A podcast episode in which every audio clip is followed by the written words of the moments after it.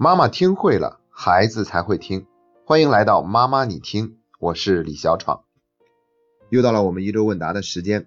我们首先来看第一个问题：有位家长带着孩子在外面吃饭的时候，给孩子买了一瓶饮料，吃的过程中呢，喝了孩子一口饮料，然后孩子又要求再买一瓶新的，理由是这瓶被你喝过，都沾了你的口水。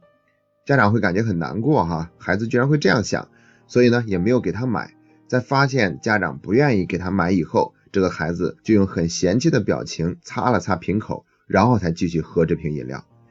那这个家长的问题就是，他才八岁啊，就这样做，这正常吗？其实这个事儿呢，可以从两个角度来回答。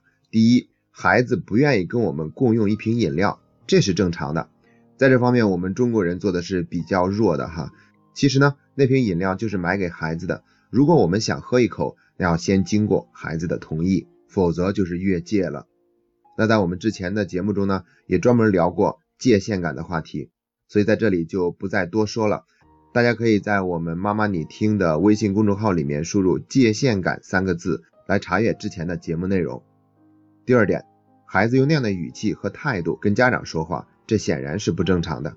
对于这一点呢，我特别想多说两句。如果我们有情绪了，我们能不能表达？我们能不能释放出来？特别是那些在家庭教育方面寻求成长、正在学习或者读书的家长，往往会选择压抑自己的情绪。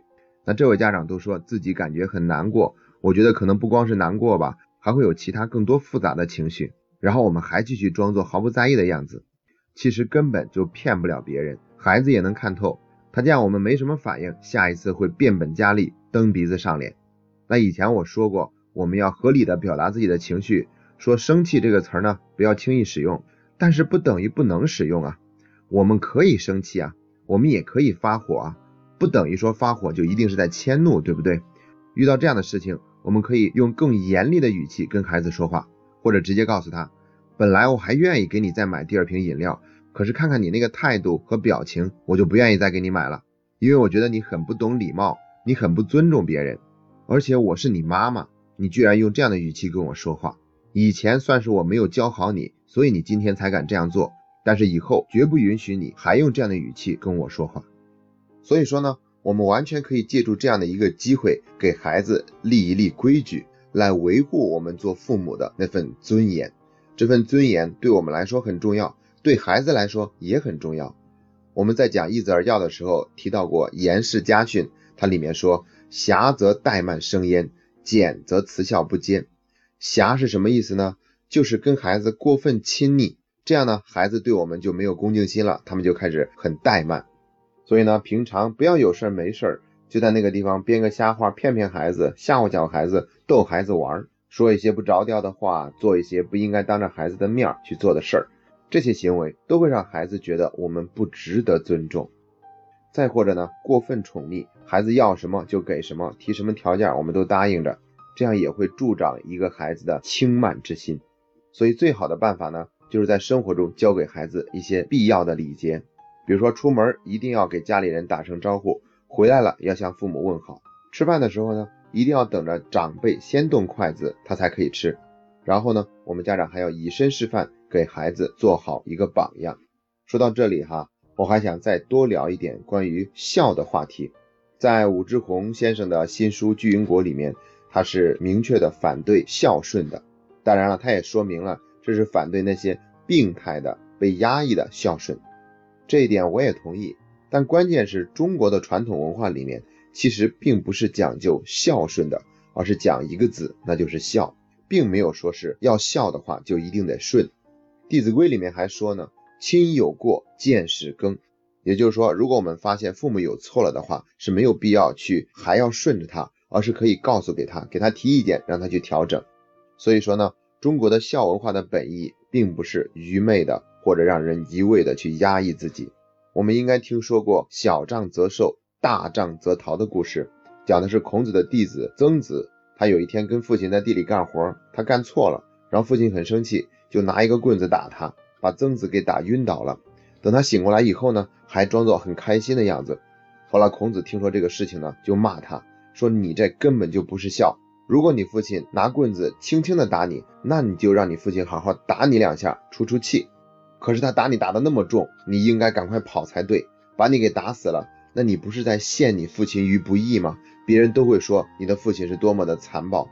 所以说呢，这个孝啊，它是非常灵活的，只不过是我们后人理解偏了，特别是我们现代人，既没有继承好中国古代的优秀传统文化，又没有把西方优秀的教育方式学过来。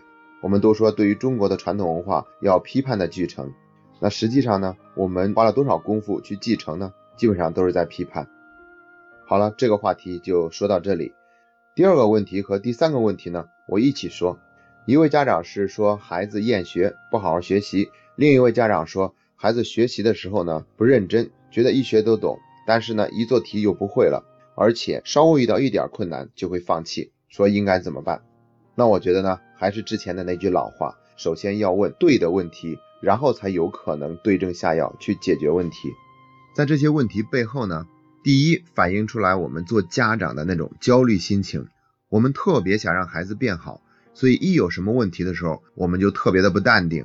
然后就是第二点，我们因为很着急，所以在解决孩子身上的问题的时候，是一种急功近利的态度，恨不得这个世界上已经发明了一种药丸，只要让孩子吃下去，就开始认真学习，好好写作业。所以，我们这个社会才会容得下那种用电击治疗网瘾的机构，并且得到了那么多家长的信任。我们发现有问题了，就直接光想着解决问题，有没有想过这个问题是怎么来的？它的真正的根源在哪里？我们知不知道孩子内心真实的想法是什么？我们有没有尝试着跟孩子好好沟通一下这个话题？出现了这个问题，意味着孩子内心有一种什么样的需求没有得到满足？作为家长，我们要在哪些地方做出行为上的调整和改变？这让我想起小的时候学习的一篇课文：我要的是葫芦，我就只要葫芦，所以再生虫再吃那个叶子，我也不担心，我也不管，因为我就只关心葫芦，其他什么事儿我都不操心。可最后是叶子被吃光了，葫芦也不继续生长了。我还想起著名的神经语言程序学大师李周莹先生，在他的课堂上，有一位妈妈提问一个问题。说我的孩子辍学在家，我应该怎么办？然后李老师给他的回答是：如果你的孩子再也不可能回去上学，请问你还爱他吗？然后这位妈妈想了想说：爱，当然爱。